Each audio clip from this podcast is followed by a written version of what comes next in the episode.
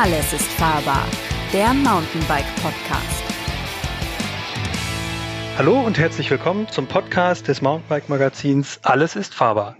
Mein Name ist Christian Ziemek, ich führe euch wie immer durch diese Folge und heute heißt unser Thema MacGyver lässt grüßen. Diese Tools müsst ihr auf Tour unbedingt dabei haben. Und heute habe ich zwei Gesprächspartner dafür eingeladen. Das ist zum einen André Schmidt, der Redaktionsleiter vom Mountainbike Magazin. Hallo André.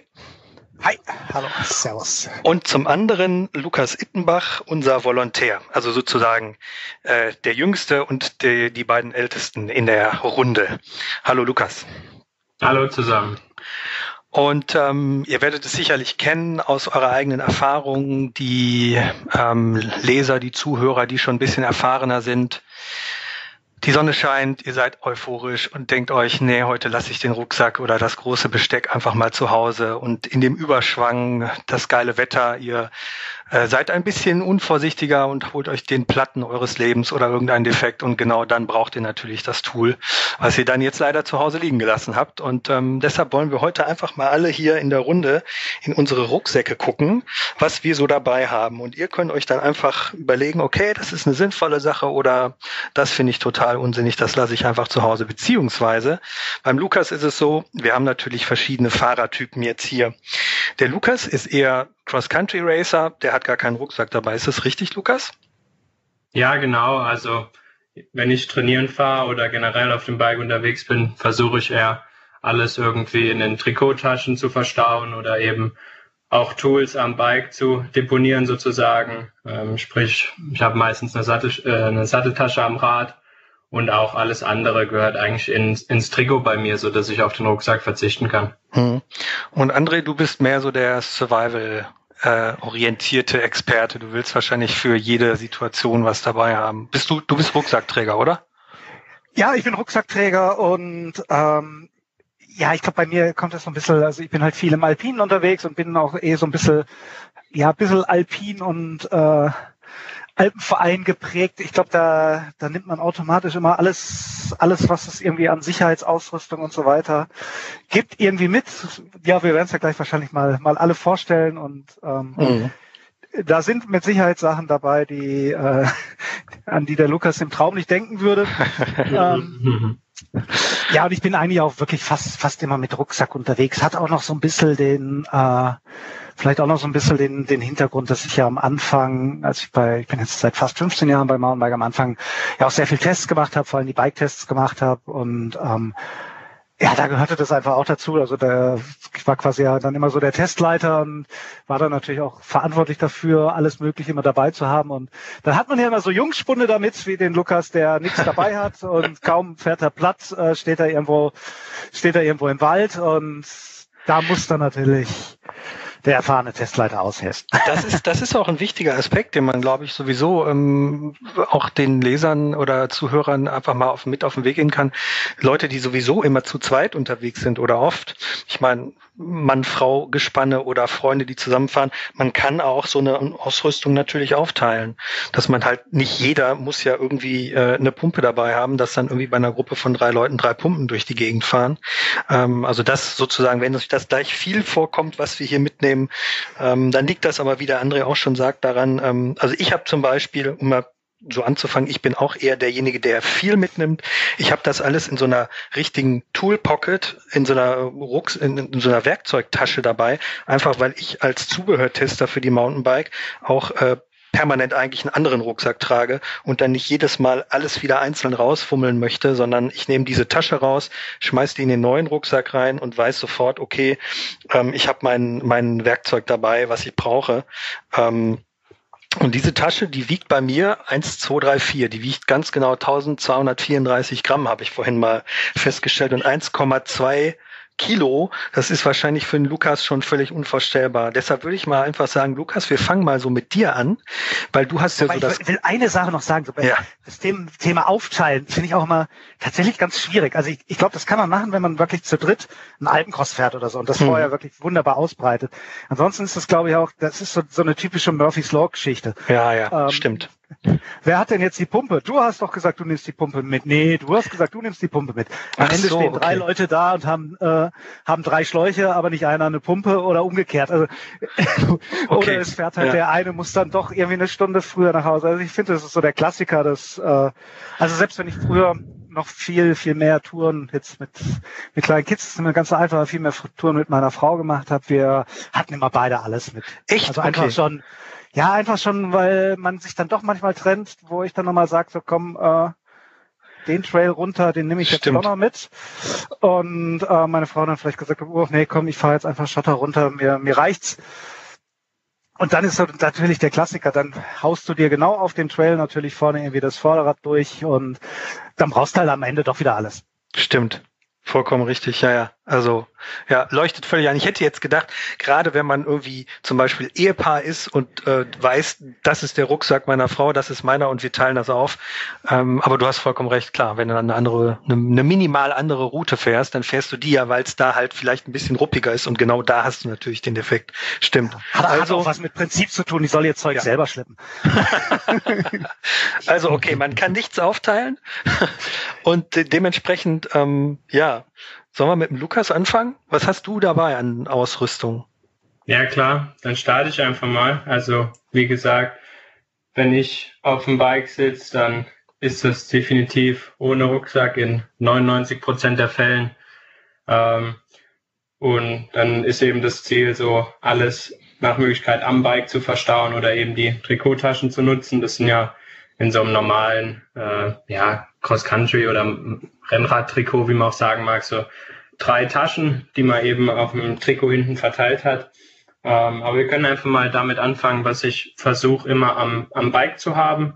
Da bietet sich natürlich immer eine kleine Satteltasche an. Die fassen meistens so ähm, um einen Liter. Ich glaube, die sind noch einen Ticken kleiner, oft irgendwie 0,5 Liter, 0,75 Liter. Das sind so klassische Mountainbike-Größen. Christian, korrigiere mich, wenn das falsch ist. Gibt's in verschiedenen, aber Ja, Also, genau. ja.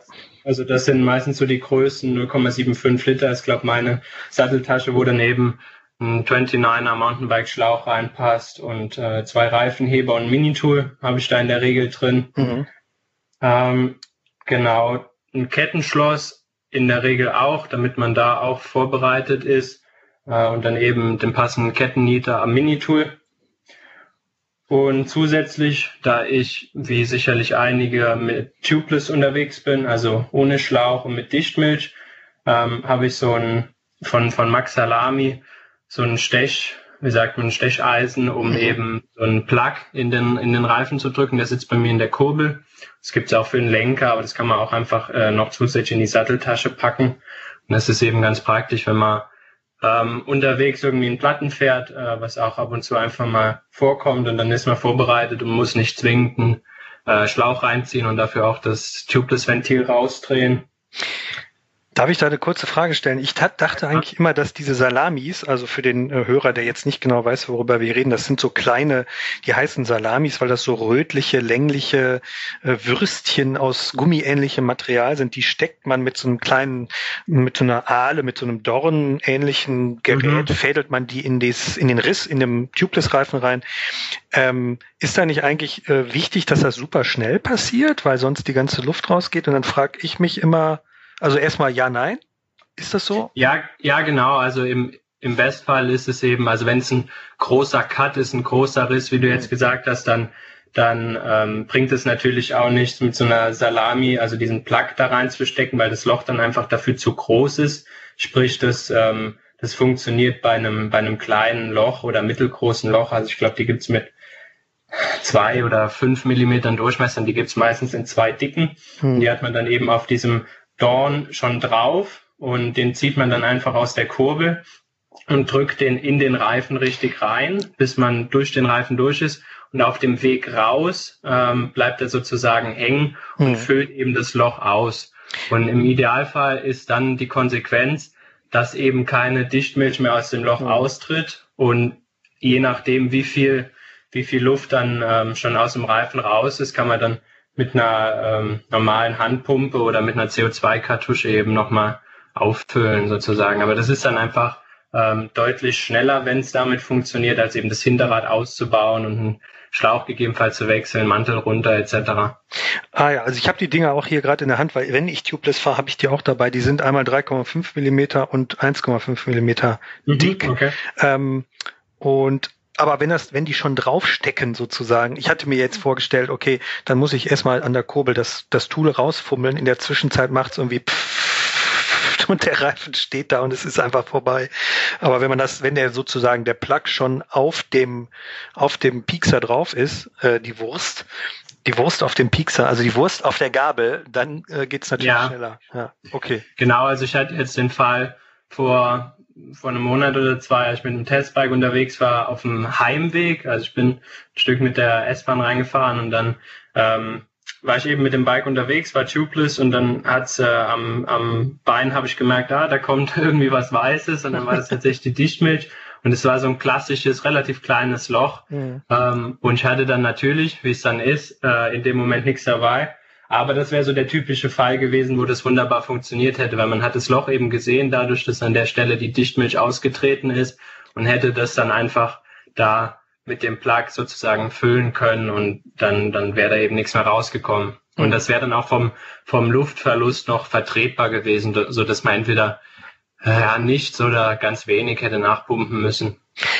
Also du hast ein Tool, du hast äh, so Plugs, dann hast du äh, Reifenheber, ein Mini-Tool mit Kettennieter Ja. und ähm, eine Pumpe brauchst du ja oder CO2. Wobei ich gehört habe, CO2 Ja. soll nicht mit allen Dichtmilchen kompatibel sein, hatten wir im Podcast, der Ja, zuvor war. Genau. Ja, das ist nicht bei allen Dichtmilchen so. Ja, manchmal habe ich es tatsächlich so, wenn ich lange unterwegs bin, ähm, dass ich irgendwie noch eine relativ kleine Handpumpe im, in der Trikottasche habe und aber immer habe ich entweder in der äh, Satteltasche oder einfach an der Sattelstütze an so einer kleinen Befestigung ähm, eine CO2-Kartusche, das sind die 16 Gramm Kartuschen, also die größeren, Mhm. äh, mit diesem entsprechenden CO2-Kartuschenkopf, wo man dann einfach ähm, so eine Klappe aufmacht und das umstellt und dann äh, setzt man das aufs Ventil und Mhm. dann entweicht da eben die Luft. Und da ist ja auch mehr Druck hinter als bei einer Handpumpe, sodass das eben bei Tubeless auch zur Not mal schon funktioniert, wenn schon so viel Luft raus ist, dass der Reifen nicht mehr perfekt auf der Felge sitzt. Hm. Nun heißt der Podcast, was auf Tour unbedingt dabei sein muss, aber der Ansatz oder der Einleitungssatz MacGyver deutet ja schon darauf hin, dass wir jetzt nicht über Helm, Handschuhe und Hose reden, ähm, sondern über sozusagen das Notfallzubehör, was gebraucht wird, wenn es nicht so läuft, wie man will. Dementsprechend würden wir jetzt wahrscheinlich auch Riegel oder Gel auch nicht unbedingt dazu zählen, sondern eher so Sachen, die vom normalen Mountainbike-Fahralltag so ein bisschen abweichen und ein Problem lösen sollen. Und das war's schon. Mehr hast du nicht dabei. Äh, das ist es eigentlich. Tatsächlich habe ich ähm, meistens ähm, noch Handy, zwei, drei Schlüssel. Kabelbinder, zwei, drei kleine Kabelbinder eben einfach in der Satteltasche dabei. Ah ja. Mhm. Und ansonsten ist es das eigentlich, was am Rad ist und dann klassischerweise im Trikot ähm, den Notzwanni, wie man so schön sagt, und Ja. aktuell eben eine Maske, falls man mal irgendwie ein, äh, in der Bäckerei noch was an Verpflegung braucht. Mhm. Äh, manchmal bin ich auch jemand, der den ganzen Geldbeutel irgendwie mitnimmt, inklusive Personalausweis und allem. Das hat sich irgendwie so ein bisschen eingebürgert bei mir. Ich weiß gar nicht warum. Und dann eben äh, zwei, drei Riegel und das Handy. Aber das ist es Mhm. dann eigentlich schon, was ich auf der Tour dabei habe. Ah ja. Mhm. Genau. Cool. Ja, das ist, glaube ich, so, also wenn man jetzt so diese Grundausstattung hat und dieses, ähm, was du jetzt noch äh, addiert hast, ähm, was sozusagen ja so ein bisschen Alltagsmaterial ist, wenn man das quasi weglässt, ist das ja schon eher eine Minimalausrüstung, ja. André, Auf was ist, hm? Genau, also es ist eine Min- Minimalausrüstung, aber eben auch das, was ähm, sicherlich die meisten Probleme auf der Tour, was typischerweise passieren kann, sprich Platten oder mal einen Kettenriss, lösen kann. Aber definitiv ist es so, dass man jetzt nicht für, für mehr gerüstet ist. Also ich habe jetzt wieder ein Schaltauge dabei, noch eine Dämpferpumpe oder, hm. oder Vergleichbares. Genau. Ah ja. Ähm, willst du weitermachen, André, oder soll ich? Oh, ich kann mal, kann mal versuchen. Also ich habe meinen Rucksack jetzt mal mitgenommen. Den müsste ich jetzt natürlich erstmal auspacken, weil der ist noch fürchterlich dreckig. Ähm, Das habe ich schon gemacht. gut, das, das erste, was mir jetzt in die Hand fällt, ist natürlich auch der, die FFP2-Maske. Ähm, klar, die habe ich sind auch so, dabei, ja. sind natürlich die ganzen ähm, klassischen Sachen wie ein Handy habe ich natürlich auch dabei, wobei ich das meistens irgendwo in der, in der Hosentasche habe, damit man vielleicht auch mal schnell mal ein Foto machen kann. Richtigen Fotoapparat habe ich meistens auch noch dabei, eine kleine Spiegellose oder so. Aber auch nicht immer. Also da, da variiere ich tatsächlich ein bisschen. Klar, Geld, Personalausweis, ähm, Versichertenkarte, Alpenvereinskarte. Sowas ist auch immer dabei. Dann das erste, was mir jetzt hier oben entgegenfällt, ist ein ganz klassisches Minitool von Topic. Mhm. Mit Kettennieter auch wenn man das mit Kettenschloss heutzutage nicht mehr zwingend immer braucht. Aber manchmal muss man die Kette einfach mal kürzen, wenn man wirklich einen Kettenriss hat. Deswegen Kettennieter auf jeden Fall immer dabei. Ansonsten ist das sogar ein, boah, das ist so ein klassisches 20er-Tool, würde ich sagen. Also nichts mhm. wirklich Spezielles da dran. So, dann machen wir mal hier weiter. Dann habe ich in der in den Seitentaschen habe ich einen kleinen Beutel.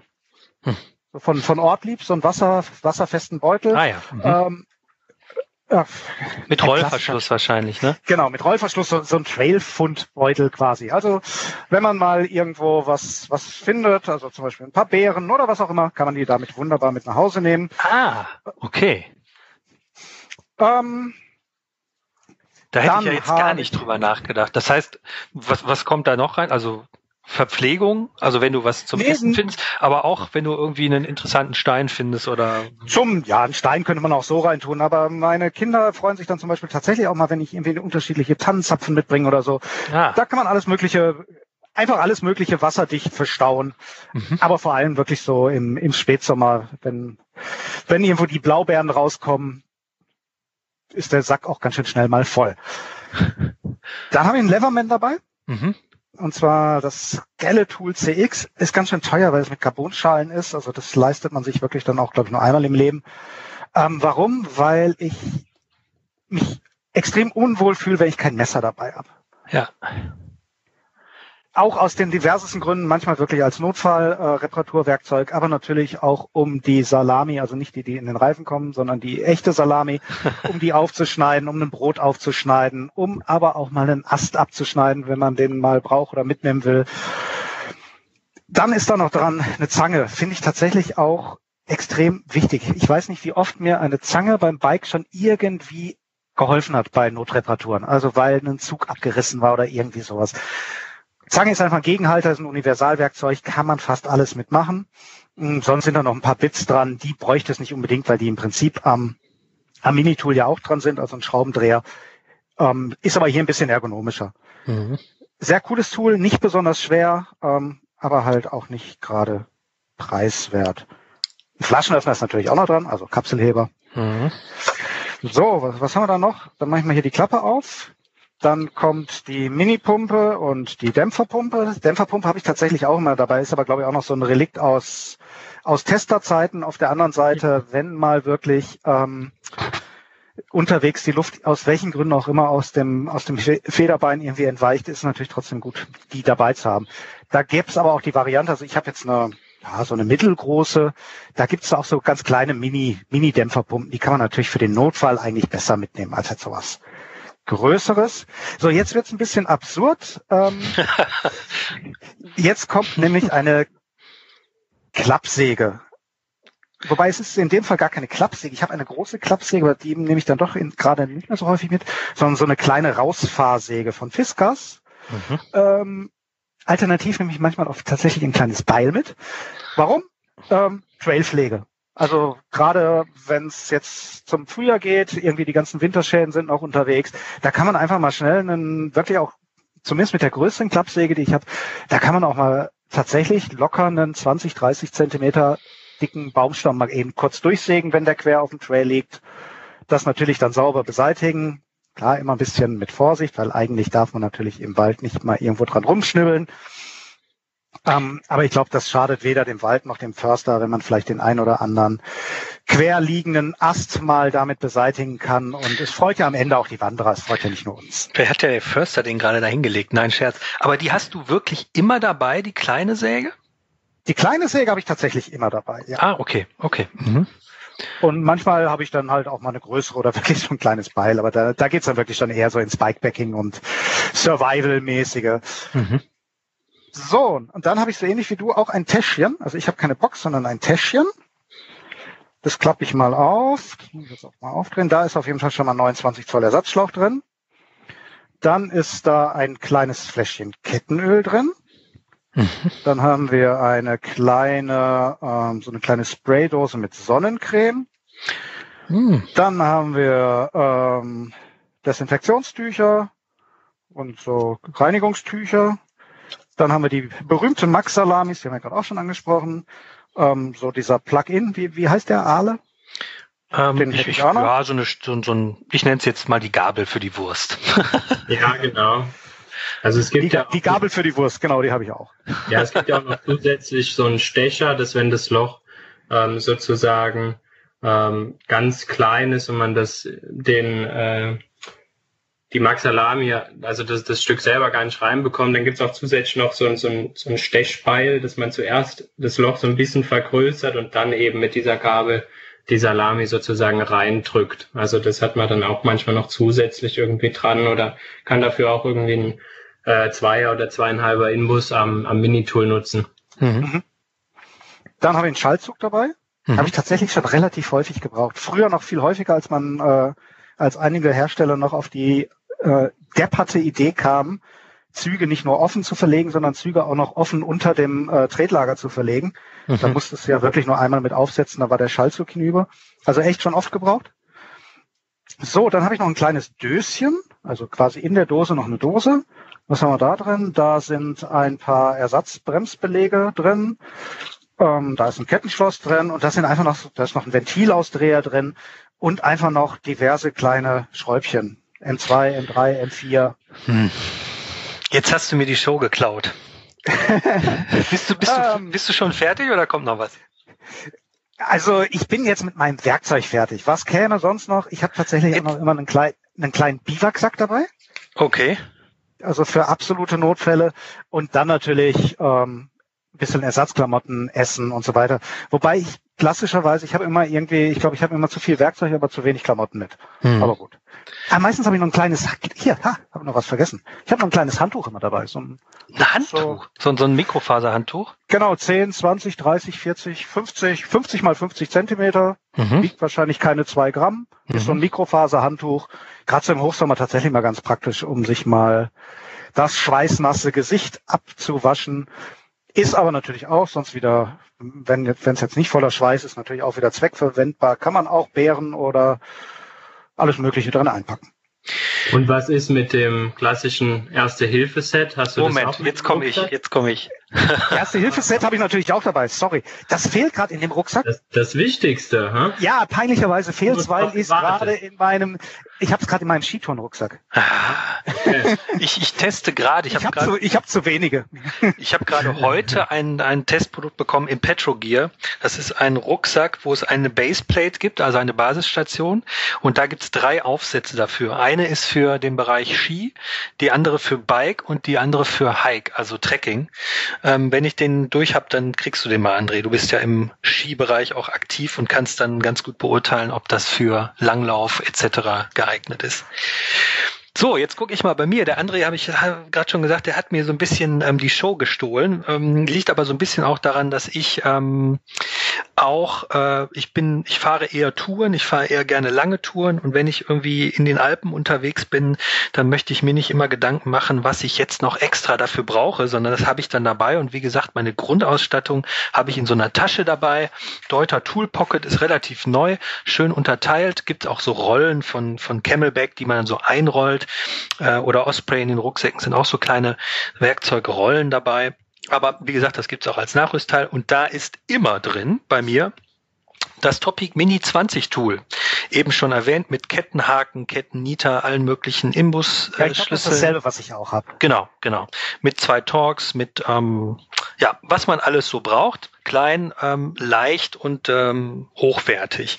Dann habe ich auch das Leatherman Skeleton, ähm, allerdings in der Alu-Variante, nicht ganz so edel wie beim André.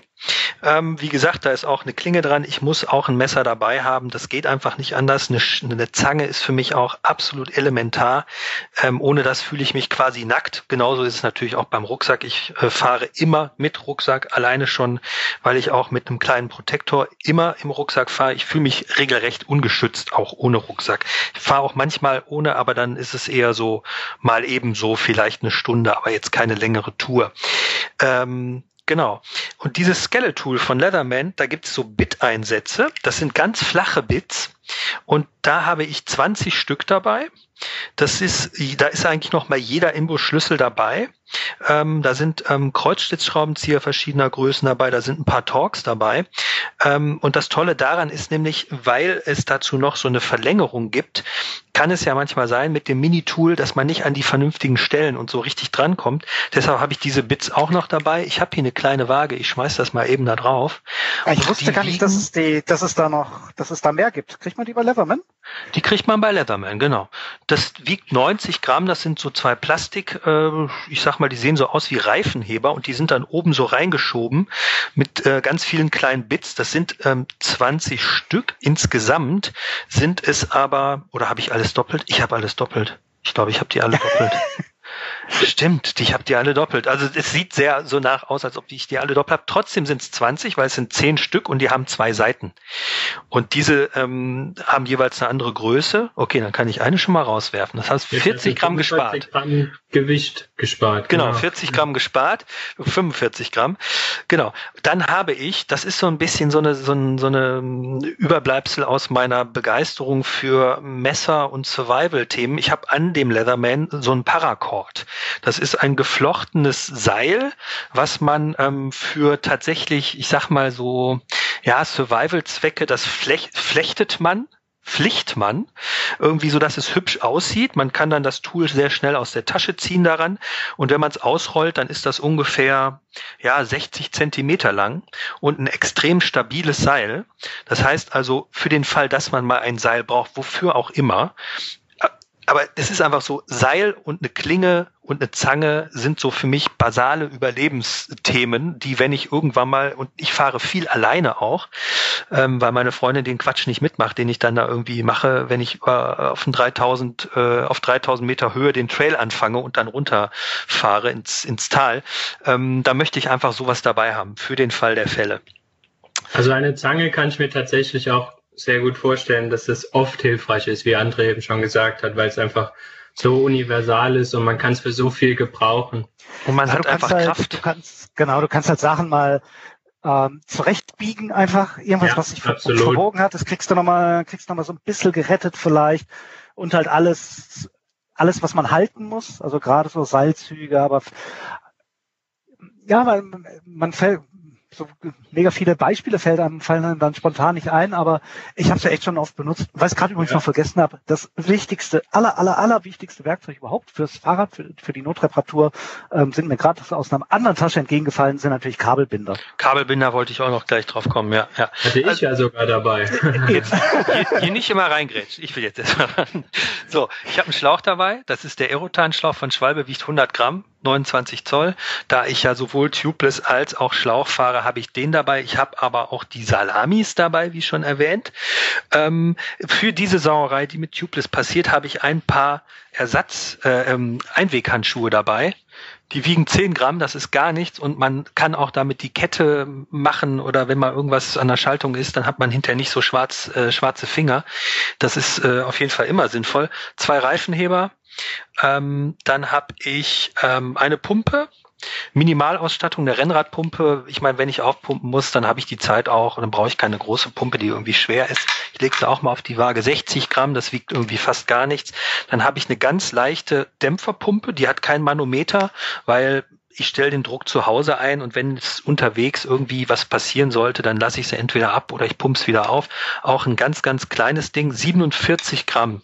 Das ist von Topic der Microshock. Das ist wirklich nur. Ja, das, das, das meinte ich also. Das ist, glaube ich, für, für unterwegs das, das sinnvollste oder der beste Kompromiss, wenn man eine Dämpferpumpe mitnehmen will. Das sieht aus Was wie so ein Stift. So eine Notdämpferpumpe. Genau. genau. Das Teil?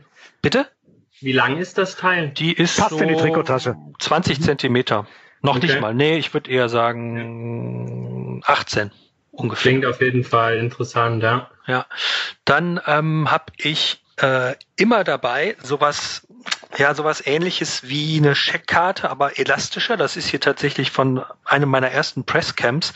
Äh, Summer of 2012 steht da drauf, mhm. ähm, die ich für die Mountainbike äh, in, in Snowbird hatte. Das ist so ein elastisches Plastikteil. Das ist eigentlich ein, ein, ein Pass, den ich damals bekommen habe, um an diesem Press Day und dem Presseevent teilzunehmen. Das benutze ich angenommen, ich habe einen dicken Cut im Mantel und ähm, möchte verhindern, dass der Schlauch rausquillt, dann kann man das da so reinlegen und ähm, hat einfach eine quasi Karkassenverstärkung, ähm, dass der Schlauch halt nicht rausploppt. Das habe ich dabei. Dann habe ich Reinigungstücher, so wie der André auch. Dann habe ich eine Reparaturplatte, ähm, Emergency Tire Boot von Parktool. Das ist auch letztlich nichts anderes als dieses kleine Gummiteil, was man da reinlesen kann. Damit kann man einen größeren Cut im Reifen flicken von innen. Dann habe ich ein paar ähm, Reifenflicken, also Schlauchflicken, Entschuldigung, Schlauchflicken. Ähm, den Not 20er habe ich auch. Äh, dann habe ich ein paar Kettenstücke falls ich mal einen Kettenriss oder einen Verbieger habe, dann kann ich die sozusagen einsetzen. Die habe ich tatsächlich in meiner aktuellen Version mit zwölffach, aber auch mit zehnfach für meinen Bruder, weil ich mit dem ab und zu mal Touren fahre und wenn der ein Problem hat, kann ich ihm dann ein Stück für seinen Reifen geben, äh, für seine Kette. Ich habe ein kleines Fläschchen ähm, Sonnencreme dabei. Entschuldigung. Ähm, Kabelbinder eine Maske, eine FFP2-Maske, um mal auf die Hütte gehen zu können. Ich habe einen Frosch im Hals, ich trinke mal einen Schluck. So, jetzt geht's wieder.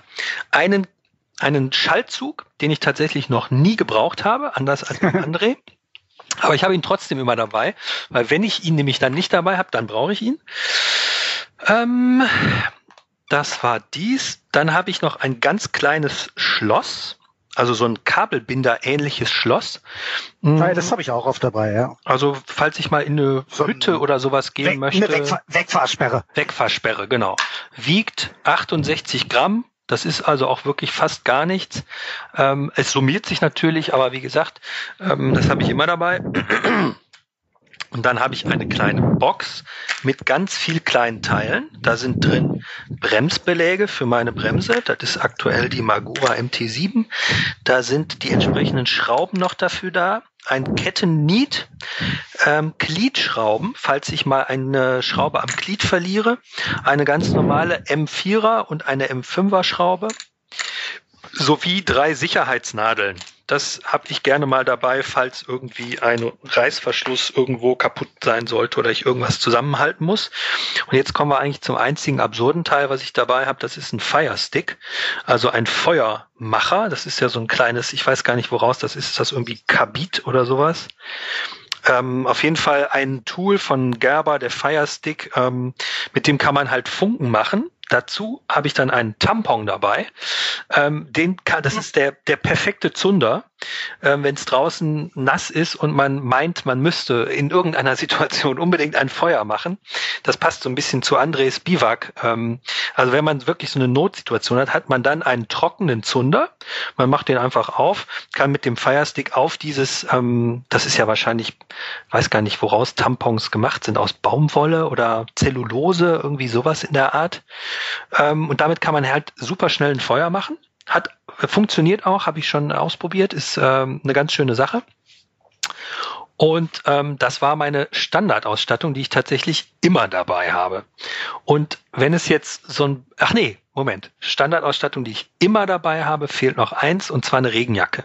Die habe ich tatsächlich ganzjährig immer dabei. Das ist eine kleine Regenjacke, die wiegt 200 Gramm. Ähm, die ist atmungsaktiv genug, um als Windjacke zu funktionieren. Ich kann die wirklich von Sommer bis Spätherbst empfehlen, einfach falls man sich mit dem Wetter ein bisschen vertut und feststellt, oben auf meinetwegen auf dem Gipfel, ich fahre jetzt in die Abfahrt rein und man merkt, okay, der Trail geht auf die abgewandte Seite der, der Sonne, also sonnenabgewandte Seite und mir wird jetzt richtig kalt, dann kann man die eben überwerfen und es ist äh, ruckzuck äh, hat man sich vernünftig temperiert und kein Problem. Ähm, die ist auch noch wasserdicht, das heißt, wenn es regnet, bin ich auch geschützt. Ähm, da muss ich auch sagen, hat sich wirklich wirklich im Bereich der Leichtregenjacken in den letzten Jahren sehr viel getan, dass man da fast schon sagen kann, die Windjacke brauche ich jetzt gar nicht unbedingt, sondern ich habe ein, ein Tool für alles, ähm, falls es wettertechnisch mal Problem problematisch wird. Und im Zweifelsfall in solchen Notlagen, über die wir sprechen, muss man ja vorwiegend den Rumpf und den Oberkörper schützen, ähm, um da nicht auszukühlen, ähm, Lunge, Organismus, Herz-Kreislauf-System etc. Ähm, die habe ich tatsächlich immer dabei. Und wenn es jetzt, ähm, ach so, ja, Erste-Hilfe-Set, das habe ich auch noch dabei. So ein ganz kleines, schlankes Teil. Und äh, die einzigen Sachen, die ich tatsächlich dann addiere, in anderen Fällen ist folgendes. Ich habe im Winter habe ich eine kleine Sitzmatte dabei. Das ist ähm, so ein ganz klein zusammenfaltbares Teil, ähm, wiegt 45 Gramm, ist also wirklich gar nichts. Ähm, Im Deuter Transalpin Rucksack gibt's ja im Rückenteil auch eine Sitzmatte äh, an kalten Tagen, falls man eine Pause machen will und sich nicht auf nasse oder kalte Steine setzen will. Die habe ich dann tatsächlich dabei. Und wenn ich neues Equipment teste, ähm, was Komponenten angeht, angeht, also Sattelstütze, Lenker, dann habe ich einen ganz kleinen Drehmomentschlüssel mit. Das ist von Topeak, ähm, Ratchet Rocket Light nennt sich das. Das ist so eine kleine Ratsche und ähm, da gibt es einen Aufsatz, der ist, ähm, der hat tatsächlich eine Anzeige für die Newtonmeter von 0 bis 6 und verschiedene Bits, so dass man halt ähm, ja also ein, eine, ein, also angenommen, ich fahre los, habe alles mit einem Drehmomentschlüssel eingestellt und es sind fragile Carbonkomponenten, dann ähm, braucht man keine Sorgen zu haben. Zumindest das grobe Drehmoment, also das, was so zugelassen ist, das wird man damit ungefähr treffen können. Und ähm, man kann den Lenker nochmal anders einstellen oder die Sattelhöhe verstellen oder ähm, dergleichen mehr. Das äh, habe ich dann auf jeden Fall in solchen bei Testfahrten nochmal extra dabei, ja. Genau. Ist gar nicht so absurd, fällt mir gerade auf. Bis auf den, bis auf äh, das, den Firestick mit dem Tampon sind das eigentlich relativ, ja gut, es ist viel, aber es ist jetzt nichts komplett, ähm, also ich finde ja die Axt vom André so ein bisschen schräg. Vor allen Dingen, wenn man da drauf stürzen würde, da ist dann ja wahrscheinlich. Nein, nein, da ist, da ist schon, da ist ein Klingenschutz drauf, ja, ja, ah, natürlich. Ja. Aber äh, in, wann, wann nimmst du die mit?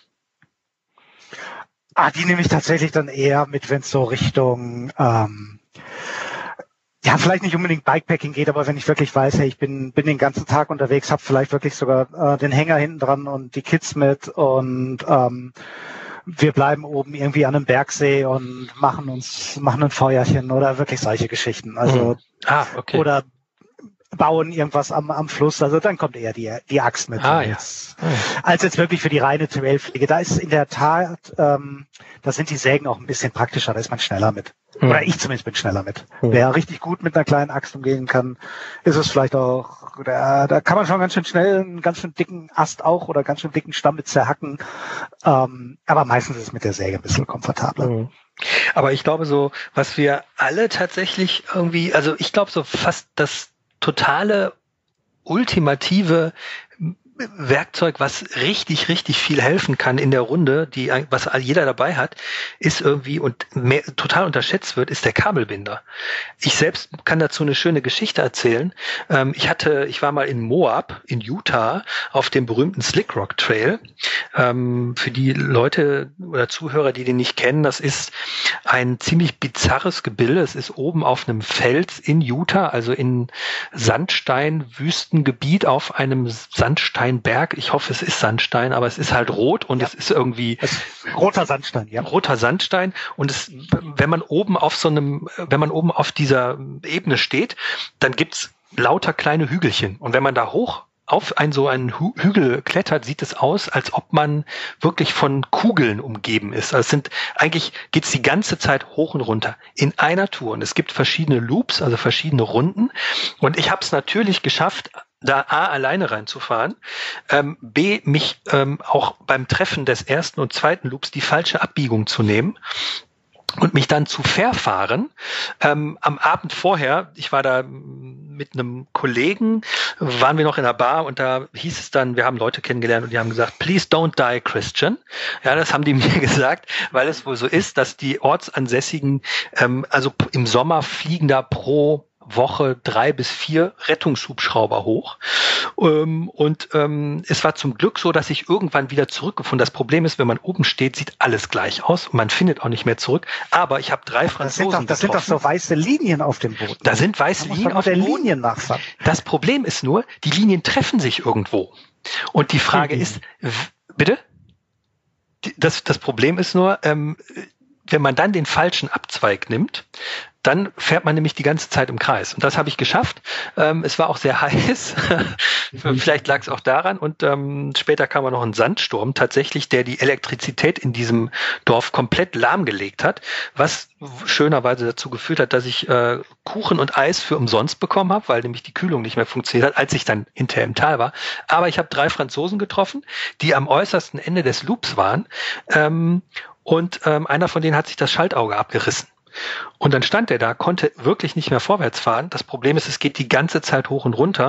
Und dann habe ich einen Kabelbinder nehmen können, habe ihm das ähm, Schaltauge irgendwie an die Kettenstrebe dran getackert mit zwei Kabelbindern ähm, und der konnte dann tatsächlich weiterfahren.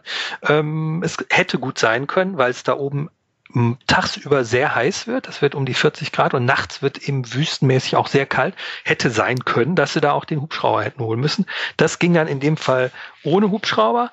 Ähm, ich glaube, in Kabelbindern steckt einfach echt so dieses MacGyver-Gen. Damit kann man wirklich irgendwie so alles machen. Damit kann man auch schon mal eine Kette vielleicht notbedürftig legen, aber vielleicht auch nicht. Ja, absolut. Habt ihr irgendwie eine Kabelbinder-Story noch? Äh, wahrscheinlich hunderte, die mir jetzt aber auch alle, alle nicht mehr so richtig einfallen. Wobei ähm, Leute fesseln. Ich habe halt auch schon, man, man muss ja auch ehrlich sagen, man kann auch mitnehmen, was man will. Im schlimmsten Fall äh, hilft halt alles nichts. Also ich bin auch hier in den Alpen mal irgendwann musste ich 500 Tiefenmeter wieder runter mit einem völlig zerberstenen Vorderrad. Oh.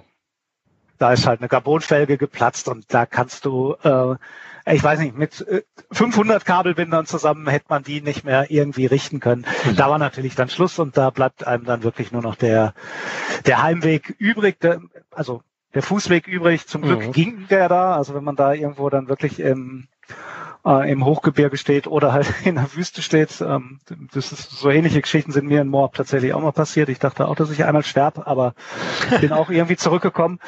Ähm, das war aber auf dem äh, auf dieser Whole Enchilada ganz unten auf dem Coco Belly Trail, glaube ich. Mhm. Wir, da war ich mit einem Schweizer unterwegs und wir sind wirklich schier verdurstet und ja. haben dann unten sind unten im als wir dann endlich, endlich, endlich, endlich unten waren, sind wir, glaube ich, in, in so ein Wendy's Burgers reingerannt.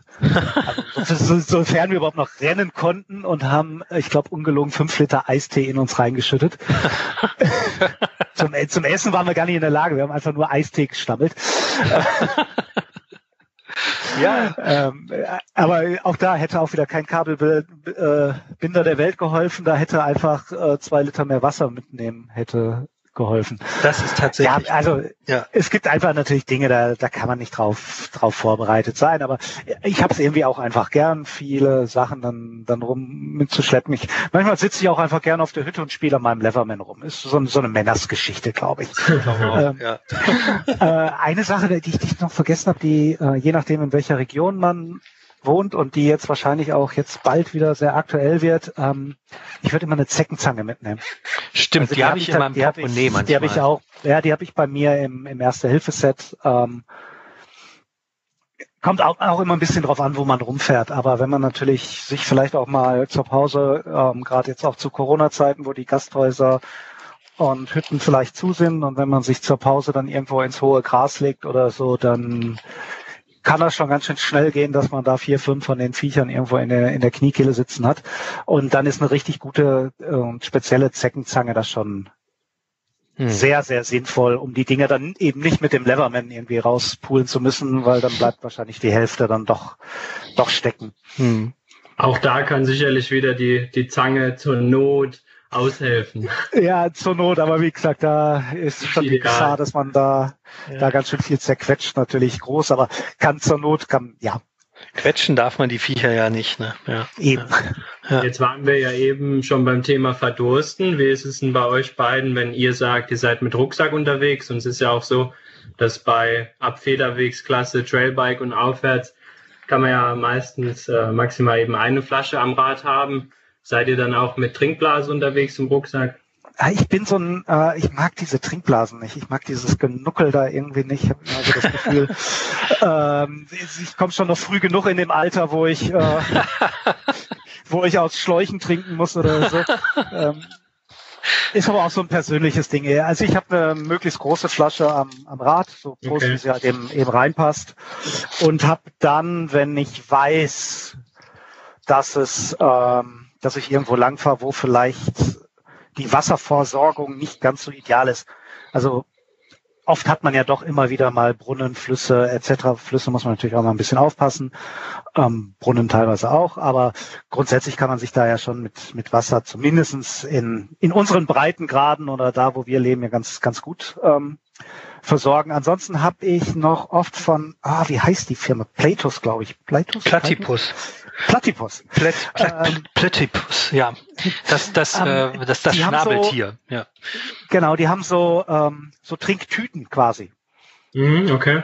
Und da habe ich, die habe ich oft noch einfach im Rucksack und wenn die ich weiß. Du das nach in die Flasche. Ja, oder ähm, man kann da auch direkt ja nicht, ich habe ja, ne? ah, okay. ich hab ja nicht so die Eile. Äh, ich halt auch mal mal an. Das ist natürlich ja. wieder ein bisschen was anderes als bei dir, wenn du trainierst oder so. Klar, da muss der Griff zur Flasche sitzen. Ähm, bei mir ist es dann, wenn ich halt eine Pause mache, dann mache ich halt eh den Rucksack auf und dann habe ich da halt noch was Wasser drin oder ich fülle um. Aber das ist meistens dann auch eher so die, die Notreserve, weil ähm, da kann Christian vielleicht noch ein bisschen was zu sagen bei aller Liebe zu all den Dingen, die man so mitschleppt, man muss natürlich trotz allem auch ein bisschen darauf achten, dass es dann nicht zu schwer wird. Also ja, ich bin ja. Ich bin es gewohnt, relativ mit mit schweren Rucksäcken äh, unterwegs zu sein. Zum einen, weil ich äh, jahrelang meine Kinder hinten in der in der Kraxe geschleppt habe, weil ich bei bei Skitouren gehen halt einen Lawinenrucksack hinten drauf habe, der irgendwie gefühlt zwei Tonnen wiegt. Da hat man so die die Schultern irgendwann ein bisschen trainiert, aber es ist natürlich nicht, nicht ideal, äh, auf dem Fahrrad da hinten unglaublich viel Gewicht drauf zu haben. Gar nicht nur, was es, ähm, was wirklich jetzt den, den Schmerz angeht, also das Gewicht, was dann irgendwie auf die Schultern drückt, vor allem wenn man den Rucksack vielleicht nicht richtig eingestellt hat. Ähm, es ist auch so ein bisschen die Masse, die dann da hinten sitzt, die vielleicht nicht ganz ideal beim Runterfahren dann oft ist. Da gibt's ja auch verschiedene Rucksackkonzepte, die das dann sehr sehr eng an einen reinbinden, aber man merkt das schon, gerade so mit so klassischen Tourenrucksäcken, ähm, wenn man diese vollgepackt hat und wenn die eben nicht so ganz eng am Körper sitzen, dann schwänzeln die. Mhm. Und das kann so beim, beim ambitionierten Trailfahren auch schon mal ganz schön nerven, wenn du quasi die Kurve nach links fährst, der Rucksack aber noch auf dem Weg nach rechts ist. Mhm. und du die ganze Zeit das Gefühl hast, da äh, hebelt dich hinten, quasi dein eigener Rucksack hebelt dich die ganze Zeit aus der Kurve wieder raus. Kann also echt auch nerven, finde ich. Ja, das stimmt. Also wir, wir sind ja auch immer wieder auf Fotoshootings unterwegs und da habe ich es jetzt auch in jüngster Vergangenheit erlebt. Da haben wir auch oft eben Fotografen dabei, die nicht nur einen Rucksack dabei haben, sondern hat man eben eben noch einen zweiten Rucksack für Stative etc. Und dann hilft man eben natürlich auch mal beim Tragen und das ist natürlich auch total ungewohnt, vor allem wenn es ein Kamerarucksack ist, der jetzt nicht unbedingt dafür gedacht ist, eben mit einem Enduro-Bike irgendwie die Trails runter zu heizen sozusagen. Also da merkt man auf jeden Fall, wo dann ein Rucksack, der nicht dafür gedacht ist, auch an seine Grenzen kommt. Aber also Christian, vielleicht erzähl doch mal, wie, wie packt man denn richtig den Rucksack und wie zieht man, also es war, Thema Ich glaube, wir, wir, wir, wissen es, aber ähm, für viele Hörer wahrscheinlich wirklich interessant. Also wie, wie packe ich den Rucksack richtig? Wie ziehe ich den richtig an? Weil das sieht man mhm. ja dann doch, um ehrlich zu sein, wenn man mal, mal so rumguckt, ich sehe schon auch ganz schön viel falsch eingestellte Rucksäcke durch die Gegend fahren. Ja, ob man das dann wirklich so sehen kann, ist immer so die Sache. Ähm, aber man kann es definitiv ähm, sich leichter oder auch schwerer machen. Äh, im sprichwörtlichen Sinne ist Gewicht äh, eine Sache, die man selbst beeinflussen kann, wie schwer einem das auf den Schultern lastet. Und zwar, ähm, ja, erstmal direkt auf die Frage eingehen. Ähm, Rucksack packen immer so, dass das, was wir jetzt hier besprochen haben, also Werkzeuge, Schläuche, ähm, Sachen, die schwer sind und die man nicht immer braucht, die man nicht sofort zur Hand haben muss, packt man am besten nach ganz unten. Also ähm, Rucksack auf, wenn er leer ist, einfach unten ähm, die schweren Sachen reinlegen. Das liegt, ähm, das ist zum einen deshalb sinnvoll, weil dann das Gewicht auch in Becken- oder Hüftnähe ist. Ähm, und da muss es auch hin. Das erzähle ich noch gleich, wenn man sagt, wie man es sozusagen aufsetzt, ähm, dann obendrauf eigentlich nach Belieben, also klar, körpernah, wenn eine Trinkblase da ist, kommt die natürlich in das Rückenfach, was da innen drin ist. Vielleicht, es gibt ja die tollsten Sachen, manche Leute sie wissen vielleicht gar nicht, dass sie ein eigenes Trinkblasenfach haben. Guckt man oben am Rand mal, da ist dann meistens so eine Tropfen oder ein Vermerk H2O, da kann man dann den Schlauch durchziehen. Dann, also die, die Trinkblase, so man sie dann im Rucksack hat, die kommt in das rückennahe Fach und davor kommt dann eigentlich alles was noch so mit muss. Also hm, Verpflegung, Bekleidung etc. Den Helm bitte immer aufsetzen und nicht an den Rucksack schnallen, äh, außer man sitzt in der Bahn oder im, äh, im Lift nach oben. Ähm, genau. Und dann. Was ja hier noch, hier noch viel beliebter ist, ähm, also kurze Erklärung, ich bin hier gerade in, in den Alpen in Osttirol und hier sieht man unglaublich viele, die mit dem Helm vorne am Lenker hochfahren. Oh, das klappert doch. Ich, ich habe das auch schon mal gemacht, wenn, wenn, es, wenn es wirklich ultra heiß war. Ähm, dann habe ich den auch schon mal vorne dran gemacht und es wirklich nur zwei Stunden lang Asphalt bergauf geht. Aber sobald ich auf Schotter komme, macht, dann fängt das an zu klappern. Das, das finde ich nervtötend. Aber sehe ich auch immer wieder, ja. Ja. Ja, also ähm, bergauf passieren zwar auch Unfälle, bei denen man den Helm braucht. Ich muss zugeben, ab und zu setze ich ihn dann auch ab, aber nur wenn es richtig heiß ist. Ansonsten kommt, gehört der Helm auf die Rübe. Und ähm, Protektoren, da gibt's ja meist ähm, Halter, die man sozusagen am unteren Bereich oder seitlich kommen die Protektoren rein. Seitlich in, in Fächer, die entweder diese seitlichen Zugriffsfächer sind oder unten drunter ist dann so ein Strap irgendwie zum Rauslassen aus dem Regenhüllenfach oder ähnlichem, wo man die dann so dran schnallen kann. Und dann geht's ans Aufsetzen, so Rucksack aufsetzen wie folgt. Man macht die Schultergurte so weit wie möglich oder deutlich weiter, als man jetzt erstmal denkt. Man macht die richtig auf und dann setzt man den Rucksack, hängt man ihn sozusagen auf die Schultern und schließt den Hüftgurt erstmal. Den stellt man dann so ein, dass der gut sitzt und relativ stramm ist und das gesamte Rucksackgewicht erstmal hier im Bereich Beckenkamm ist. Den Beckenkamm kann man schön tasten, wenn man sich mal hinstellt und an sich herunterschaut, ähm, so von dem Bauchnabel nach rechts, so ja Richtung Hüfte geht und dann vielleicht drei, vier Zentimeter runter, diese beiden knöchernen Höcker, das ist der Beckenkamm und da muss das Gewicht drauf. Wie kriegt man das da drauf? Indem man den ähm, Hüftgurt mittig darüber verlaufen lässt. Das heißt nicht drüber oder wesentlich drunter, sondern der sollte einigermaßen mittig darüber laufen. Das hat auch den Vorteil, dass wenn man dann beim Treten äh, die Beinhebung, also wenn man das Bein hebt beim Treten, dass es dann der Rucksack nicht auf und runter rutscht, sondern schön da sitzt und in dieser Beugefalte nenne ich es jetzt mal sitzt. Und dann ähm, hat man dort sozusagen, da muss erstmal das Gewicht sitzen. Also erstmal so einstellen, dass es da richtig fest sitzt und dann die Schultergurte so anpassen, dass wenn man sich leicht nach vorne beugt, also wenn man jetzt meinetwegen in Fahrhaltung geht, so mit einem Vorneu Vorneigung von aus der Senkrechten vielleicht 30 bis 40 Grad, ja, ja vielleicht ein bisschen mehr, ähm, dass die dann anliegen, aber nicht den Rucksack heben, sondern einfach nur den Rucksack sozusagen durch die Schultergurte soll der Rucksack eigentlich nur in seiner Position fixiert werden. Und dann ähm, schließt man den Brustgurt, wenn das geht. Manchmal sind die sehr kurz, ähm, aber dann schließt man den Brustgurt, den auch nicht zusammenziehen wie wild, sondern erstmal so ziehen, dass er einfach nur die Verbindung herstellt zwischen rechtem und linkem Schultergurt. Und dann sitzt der erstmal gut. Und dann würde ich vielleicht den Hüftgurt noch ein bisschen wieder lockern, dass das Gewicht da zwar sitzt, aber jetzt einen nicht einengt. Und ähm, das ist eigentlich die Position, die man oder die Art und Weise, wie man den Rucksack richtig aufsetzt. Also erst Hüftgurt, dann die Schultern langsam anpassen ähm, und dann Brustgurt schließen. Und wenn man jetzt bergab auf dem Trail ist, ist es natürlich alles immer noch ein bisschen anders. Ähm, oder wenn man bergauf fährt, kann man auch mal die Schultergurte noch ein bisschen lockerer machen, damit hinten schön Luft an den Rücken kommt, wobei die heutigen Tragesysteme ja schon so gut belüftet sind, dass da eigentlich nicht großartig man ins Schwitzen kommt. Ähm, Aber beim Runterfahren kann man das alles noch mal ein bisschen straffer ziehen.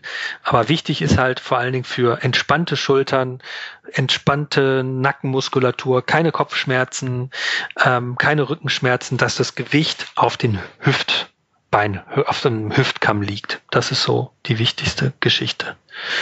Und generell zum Gewicht. Ich habe jetzt festgestellt, das Leatherman Tool, das waren doch, die waren doch nicht doppelt. die, äh, das sind tatsächlich dann 40 äh, Tools, die ich dann dabei habe. Ähm, aber da kann man sicherlich das eine oder andere weglassen. Was ich mich noch frage, ist früher, ähm, André, du wirst es auch noch kennen, oder es gibt, glaube ich, auch Bike-Konzepte, wo die Bikes so ausgelegt sind, dass man ganz wenig Werkzeug mitnehmen muss, weil die alle die gleichen Schraubenköpfe haben. Ist das irgendwie, gibt's das noch? Oder ist das vielleicht sogar im Cross-Country-Bereich ein Trend, dass man sich sagt, okay, ich brauche nur drei Imbusschlüssel, weil mehr brauche ich gar nicht? Ja, aber am Ende dann äh, was willst du machen vom Minitool dann einen Imbus rausnehmen? Ich glaube, das lohnt nicht. Und es hm. ist auch da, ähm, dann hast du irgendwann doch mal den Vorbau getauscht und hast eine 4 Millimeter statt 5 Millimeter Schraube. Also meine Erfahrung ist eher, dass an den Bikes heutzutage auch wieder alles an Schrauben zu finden ist, was mhm. nur geht. Das fängt ja schon mit ähm, am Ende mit dem Schaltwerk an. Bei, bei SRAM brauchst du, glaube ich, aktuell für die für eine SRAM-Gruppe, für eine Eagle-Gruppe brauchst du auf jeden Fall einen 25er Torx. Du brauchst auf jeden Fall einen 5er Imbus fürs Schaltauge hinten und ähm, für die Verstellschrauben, ich glaube, es ist ein 3er Imbus. Mhm. Das heißt, da bist du schon bei dreien. Dann hast du einen 4er Imbus, wirst du immer irgendwo noch fürs Cockpit brauchen. Ähm, irgendeinen kleineren vielleicht noch für die Schraubgriffe und wenn es dann an den Hinterbau geht, wird's ja ah, was du bei SRAM auch noch brauchst, ist dann schon ein Beispiel, aber ich weiß auch nicht auswendig, ob acht oder zehn Millimeter für die Kurbel. Ja, genau. Also du bist im Prinzip, du brauchst im Prinzip, du brauchst ja schon allein für die Schaltgruppe und für die Bremse brauchst du in der Regel schon das komplette Minitool. Mhm. Hm. Und dann hast du noch den Rahmen selber, gerade beim Fully. Also ich habe an Hinterbauschrauben auch schon von, äh, von T20 bis T40, von ähm, 4 Millimeter Imbus bis 10 Millimeter Imbus bis wirklich zu irgendwelchen Sechskantschrauben auch schon alles gesehen und meistens auch alles an einem Rad. Mhm. Also ich weiß, Leitwil hat das mal, mal längere Zeit versucht, dass man wirklich mit einem 5 mm Imbus alles machen konnte am Rad. Funktionierte dann auch, wenn du dann auch noch Synthes-Komponenten dran hattest. Aber wie gesagt, spätestens beim, beim Schaltwerk oder bei, äh, bei der Kurbel bist du auch da mit dem 5 mm Imbus wieder verloren.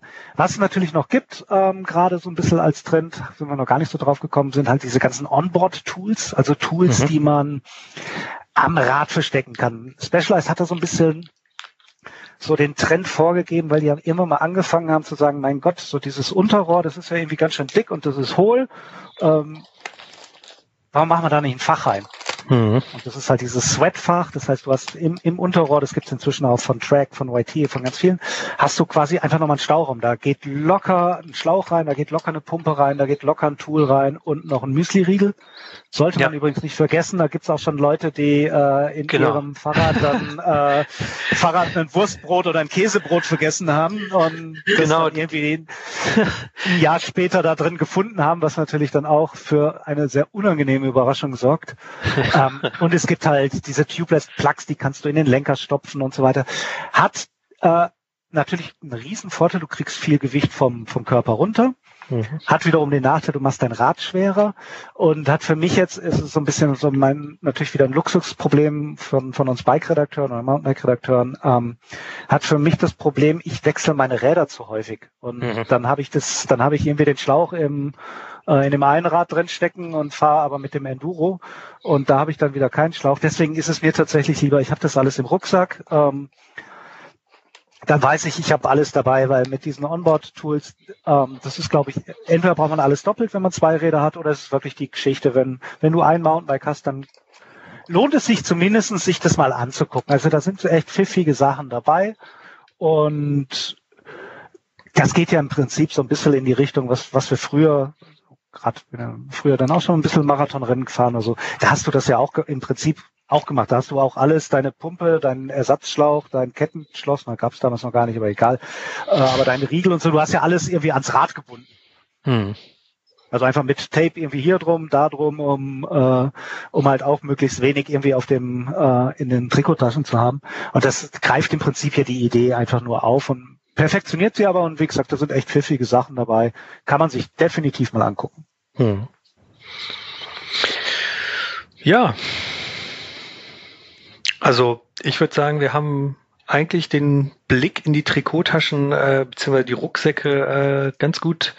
Lukas, was würdest du sagen, was hast, was hast du jetzt als Inspiration von uns Material Überflüsslern mitgenommen? Also ich habe von, von Moritz, auch einem von unseren Kollegen, vor kurzem so eine, so eine Hipbag bekommen und er hat gesagt, soll es mal ausprobieren. Äh, ich war zwar nicht so ganz begeistert, aber ich glaube auch, auch das ist eine Option, um noch ein paar Sachen reinzubekommen und auch, was du sagst, eine kleine hm. Dämpferpumpe. Äh, die Zange finde ich äh, eigentlich eine, eine gute Inspiration, eine gute Ach, Idee, die einfach total konventionell ist und für viel einfach funktioniert. Also das ist eine super Idee. Drehmomentschlüssel, wie du sagst, ist sicherlich eher was Spezifisches, wenn man irgendwie Teile testet und dann mhm. und dann das eher ähm, mal zwischendurch noch einstellen muss. Aber da sind auf jeden Fall einige Sachen dabei, die, die total Sinn machen.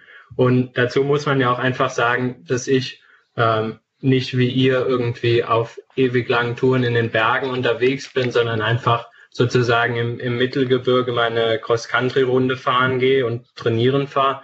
Und wenn ich eben jetzt irgendwie mal eine Tagestour im, im alpinen Raum planen würde, dann würde ich ja auch nicht ganz grün hinter den Ohren irgendwie mit meiner, mit meiner Riegel in der Trikottasche fahren, sondern dann würde ich mir natürlich auch Gedanken machen und irgendwie versuchen, in einem Rucksack ähm, auch ähm, so ein First Aid Kit, so ein Erste-Hilfe-Set und sowas unterzubringen und dann eben nicht ganz unvorbereitet in sowas zu starten. Aber es ist halt auch einfach so ähm, Einsatzzweck entsprechend oh, sozusagen. Genau, ich, ich glaube, das, ja, ich glaube, ja. das ist auch das Entscheidende. Also wir geben jetzt ja hier, also unseren Zuhörern wirklich nur, nur Inspiration. Also das ist ja, am Ende muss jeder natürlich für sich wissen, hey, was, was mache ich denn gerade oder was fahre ich denn? Und ganz klar, wenn ich, äh, wenn ich jetzt wirklich äh, eine flotte Zwei-Stunden-Runde in jetzt bei, bei uns in der Nähe der Redaktion, also in den Stuttgarter Wäldern fahre, wo ich weiß, ich kann eigentlich von jedem Punkt, den es da gibt,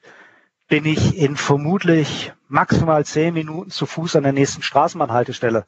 Hm dann brauche ich eigentlich außer der FFP2-Maske heutzutage leider äh, und halt äh, und halt 3,50 Euro für fürs Ticket brauche ich tatsächlich nicht viel, weil ich komme, ich bin so nah an der Zivilisation, ich bin so nah äh, dran, quasi irgendwie irgendwie heil nach Hause zu kommen. Ähm, das ist einfach natürlich eine andere Situation, als wenn ich ähm, eine lange alpine Tour fahre, die wirklich auch ein bisschen weit weg von Hütten geht und wo ich vielleicht auch weiß, hm, da ist zwischendurch mal auch kein Notausstieg möglich. Mhm. Und dann natürlich noch ganz anders die, die, die Jungs irgendwie in, in Kanada oder die dann wirklich irgendwo sich, also irgendwo mit ihrem Pickup vielleicht hinfahren und dann irgendwie drei oder vier Stunden ins Outback fahren, ähm, ohne Handyempfang, ohne überhaupt die Möglichkeit, ähm, da irgendwie wieder zurückzukommen, außer aus eigener Kraft eben, klar, da muss ich halt, ähm, da muss ich anders planen. Hm. Also davon, davon abgesehen, dass man da eben nicht wie ich kleine Bären, sondern vielleicht auch noch große Bären äh, ja, vor der Nase hat. Äh, Bärenspray, ja. genau, ja, auch das. Also ja. oder ähm, da kann auch das Thema, in anderen Ländern kann auch das Thema Wasserversorgung ein ganz anderes sein. Also, hm. dass man Wasserfilter mitnehmen muss und da muss man sich einfach ähm, schon einfach genau Gedanken machen, hey, wo will ich hin? Ähm, was erwartet mich da? Und wie groß ist am Ende irgendwo so das Risiko? Und was kann ich von dem Risiko abmindern, indem ich eben dann halt 500 Gramm mehr mit einpack? Wobei auch das natürlich immer Gewicht, ähm, also es kommt auch so ein bisschen aus, aus dem Bergsport, also da gibt's natürlich auch so ein bisschen die, die Philosophie, ähm, ja, Geschwindigkeit ist Sicherheit. Also je schneller ich bin, desto schneller bin ich wieder zurück. Ähm, je weniger ich mitnehme, desto schneller bin ich. Das kann schon auch ein Ansatzpunkt sein, eher zu sagen, hey, ich nehme nicht so viel mit, aber ich bewege mich bewusst schnell, ich bewege mich bewusst trotzdem sicher ähm, und bin einfach schnell vielleicht auch wieder zurück, dann brauche ich vielleicht auch einen Liter Wasser weniger. Hm. Ist eine Philosophiefrage, so ein bisschen hm. auch eine Typfrage. Hm. Was äh, Packlisten etc. angeht, da bekommen wir demnächst, äh, bekommen unsere Leser mit dem Alpencross Special in Ausgabe 5 einen großen Überblick, was man zum Beispiel beim Alpencross alles mitnehmen muss. Das ist zum Beispiel auch eine hilfreiche Liste, um zu sagen, naja, Alpencross ist letztlich auch nichts anderes als eine Mehrtagestour oder eine extreme Mehrtagestour. Da kann man dann auch einfach reinschauen und sich das rauspicken, was man braucht. Was mir noch eben kurz eingefallen ist, im Erste-Hilfe-Set ist oft eine Rettungsdecke drin und die kann tatsächlich eine Rettungsdecke sein. Das habe ich auch schon vom Kollegen gehört. Der hat sie wirklich gebraucht. Der war mit seiner Freundin unterwegs. Die hatte, die ist gestürzt, hatte eine Form von Schock und musste eingepackt werden. Und da sowas, das Ding wiegt nix. Das wiegt 50 Gramm oder so und kann wirklich Leben retten. Also ähm, wenn man jetzt nicht unbedingt Erste-Hilfe-Set mit äh, Mullbinde und Pflaster und was weiß ich braucht, so eine Rettungsdecke ist wirklich ein gutes Ding. Und ähm, du hast es gerade eben auch schon angesprochen, Wasserversorgung. Wir haben in einem der nächsten Hefte, ich glaube, es ist die Ausgabe 7, ein Bikepacking-Special. Da werden wir auch nochmal auf das Thema Wasserversorgung eingehen. Es gibt mittlerweile tatsächlich Flaschen. Ich habe da ein Testprodukt demnächst bekommen, äh, werde ich bekommen von der Firma Livestraw. Da nimmt man einfach die Flasche, geht damit in den Bergsee oder in irgendeinen anderen See. Man kann letztlich auch eine schmutzige Pfütze nehmen und in dem Trinkmechanismus ist schon ein Wasserfilter drin, der 99,9 Prozent von Viren, Bakterien, Mikroprotozoen, was weiß ich, wie die kleinen Tierchen heißen, rausfiltert und man sozusagen an, aus jedem äh, vielleicht jetzt nicht äh, aus, dem Abga aus der Abgasleitung von Bayer Sandos oder sonst wem, aber da kann man auf jeden Fall Trinkwasser draus machen. Und das ähm, besprechen wir dann da nochmal. Bikepacking Special, da geht es ein bisschen noch mehr ums Thema Survival. Ja, vielen Dank euch beiden äh, für euren, für den Blick in eure Trikot- beziehungsweise Rucksäcke, Trikottaschen, Rucksäcke. Sehr ähm, gerne. Wenn euch der Podcast gefallen hat, ähm, abonniert uns bitte hier auf der Seite, folgt uns auf Instagram, Facebook und Co. Ähm, falls ihr irgendwas ähm, gefunden habt, wo ihr sagt, das haben die absolut vergessen, schreibt uns eine Mail an podcast.mountainbike-magazin.de. Kauft unser Heft als Abo oder am Kiosk ähm, und bleibt uns bitte verbunden. Und nicht vergessen, alles ist fahrbar. Tschüss. Ciao. Ciao. Alles ist fahrbar. Der Mountainbike Podcast.